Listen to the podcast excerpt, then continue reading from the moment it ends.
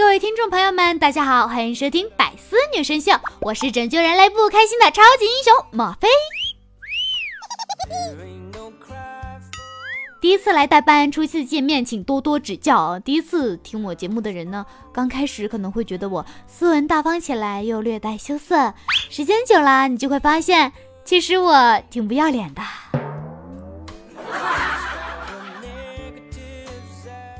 来到百思女神秀，其实颇感压力的，就总感觉好像哇，被一堆女神围着我这么一个女傻雕。我昨天晚上就在马路边上蹲着，我就寻思，该怎么录才会显得我女神一点呢？这时有个男的走过来，他跟我说：“你好，美女。”他的声音特别好听，附带一丝丝的磁性。哇哦！我瞬间就心动了，我就问他：“先生，什么事儿啊？”请问你是姓莫吗？咦，你怎么知道的？那你是叫飞吗？看来你对我挺有研究的嘛。那你是广东清远人吗？你你你你想干嘛？没干嘛，你的身份证掉了。What？那啊，看来除了跟你说声谢谢以外，我都不知道怎么报答你了。非常感谢啊 啊，好尴尬。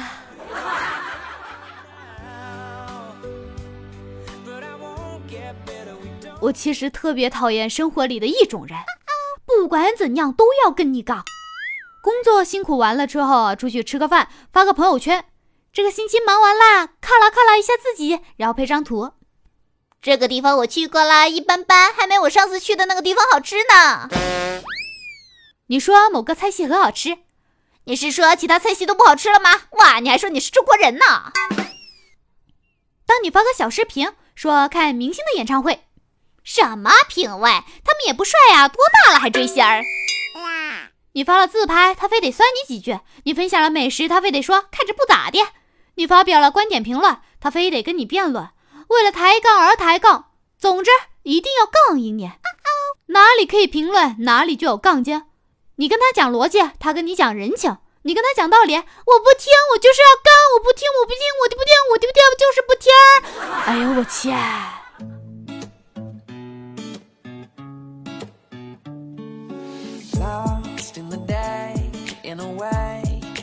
快要高考了，大家肯定对室友恋恋不舍。然，除了寝室里的一些杠精，是没有人想他的啊，巴不得他快点退宿舍，赶紧给我走，滚！如果再次给你选择，你会选择上铺还是下铺呢？上铺可能就没有那么方便，而且上梯子的时候还会硌到脚。下铺的呢，除了要负责关灯、带饭、递东西之外，还要随时准备把床拿出来给大家当沙发。有时候上铺出去又匆匆忙忙回来拿东西，连鞋子都不脱，直接踩梯子上，鞋的土灰又落在下铺床上，挺郁闷的啊。可能住下铺的上辈子都是天使，特别是遇到一些傻雕室友，往你床上一坐，吃的你满床都是饼干碎。哎呀，心好累。以前我那个傻雕室友啊，一大早的跟我抢厕所上大号，没想到上到一半宿舍就停电了。室友从厕所出来，毫不犹豫的拿起暖水壶，把里面剩余的一点点水用来冲厕所。这操作够骚的呀！啊，开水煮啊啊啊，挺好的，挺好的，挺好的，非常酷，非常好，非常好。而且呢，他特别爱占小便宜。有一次班里的同学对他说。我捡到一个钱包，有两百元钱。他连忙说道：“是我的，我不小心丢的。”同学看了看他，惊讶地问：“你去男厕所干什么？”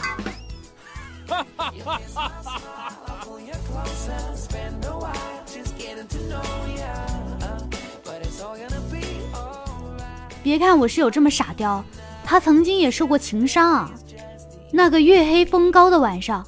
他就因为被男友甩了，站在宿舍阳台上，对着我们社长说：“给我一个不自杀的理由。”社长优雅的笑了笑说：“今晚轮到你打扫宿舍了。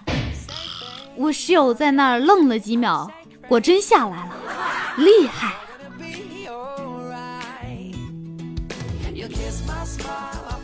有一位音乐老师，在他上完课的时候，他问同学们：“你们都喜欢什么音乐啊？”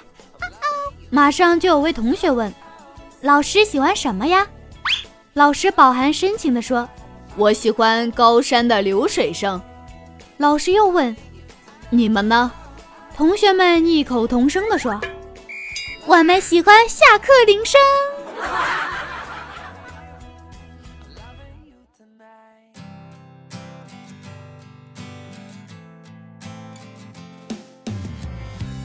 今天吃完午饭后，葛一蛋一个人趴在桌上打起了盹儿。迷迷糊糊中，他感觉有人在拍打自己的背部，睁开眼睛一看，竟然是总经理。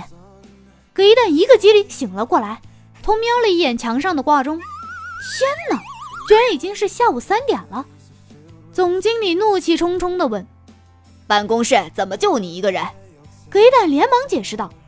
哎，他们三个都带薪休假去了，中午我一个人有点困，哎，就哎哎，没等葛一蛋说完，总经理接了一句：“就想带薪作罢是吧？”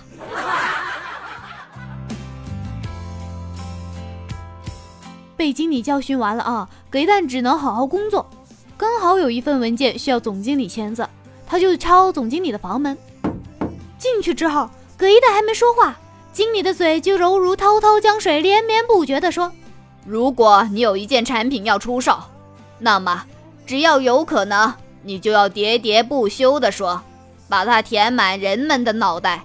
如果有必要，即使令人讨厌、让人反感，也在所不惜。但是千万不要忘记，重复、重复再重复，这是能够产生效果的唯一办法。”葛一蛋连连点头。哎，是的，是的，总经理。总经理这才反应过来，你进来找我有什么事儿啊？葛一蛋把文件放在总经理的桌面上。啊，嘉兴，嘉兴，嘉兴，嘉兴，嘉兴，嘉兴，嘉兴，嘉兴，嘉兴。啊，好傻调。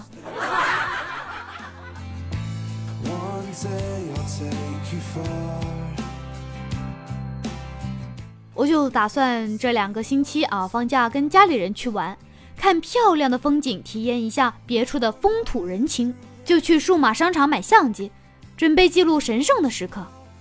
我问售货员：“你这个镜头防抖吗？”只见售货员把镜头拿在手里晃了晃，跟我说：“你看，抖一抖没事儿，质量好着呢。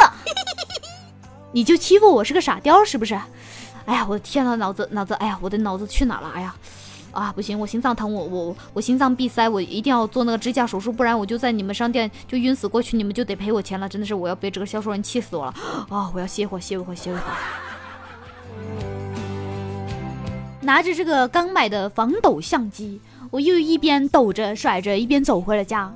我刚打开门，我就看见了我妈竟然在换这个鱼缸的水啊！我爸呢就在一旁拿着个小盆，接着我妈呢就用抹布慢慢的把鱼缸里的水吸干，然后再把水扭到小盆里面去。到最后那个水都被吸干了啊，鱼还要在鱼缸里面憋气十分钟，等我妈把干净的水给倒回去。我就我就眼睁睁看着我家鱼在干了塘的鱼缸里挣扎，扑腾扑腾扑腾，仿佛在说：“心死了，把我炖了吧。”哦。看来这养鱼的诀窍在于勤换鱼。我家鱼养了这么多年还没死，真是个奇迹，你知道吗？我现在甚至有点心疼我家鱼，你是怎么活下来的？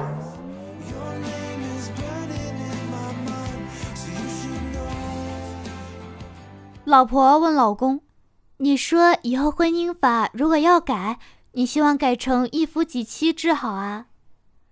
老公表情严肃地说。无夫无妻制。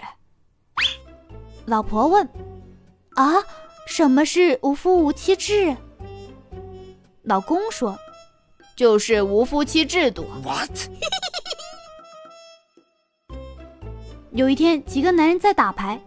第一个男人说：“我跟老婆保证，以后再也不打牌了。”第二个男人问：“那你还在这儿干嘛？第一个男人就回答：“可我没保证，以后不撒谎啊。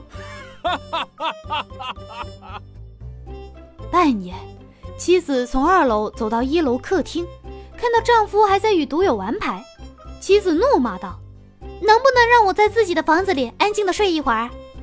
丈夫嘘了一声，说：“小声点儿，亲爱的，这房子已经不是我们的啦。”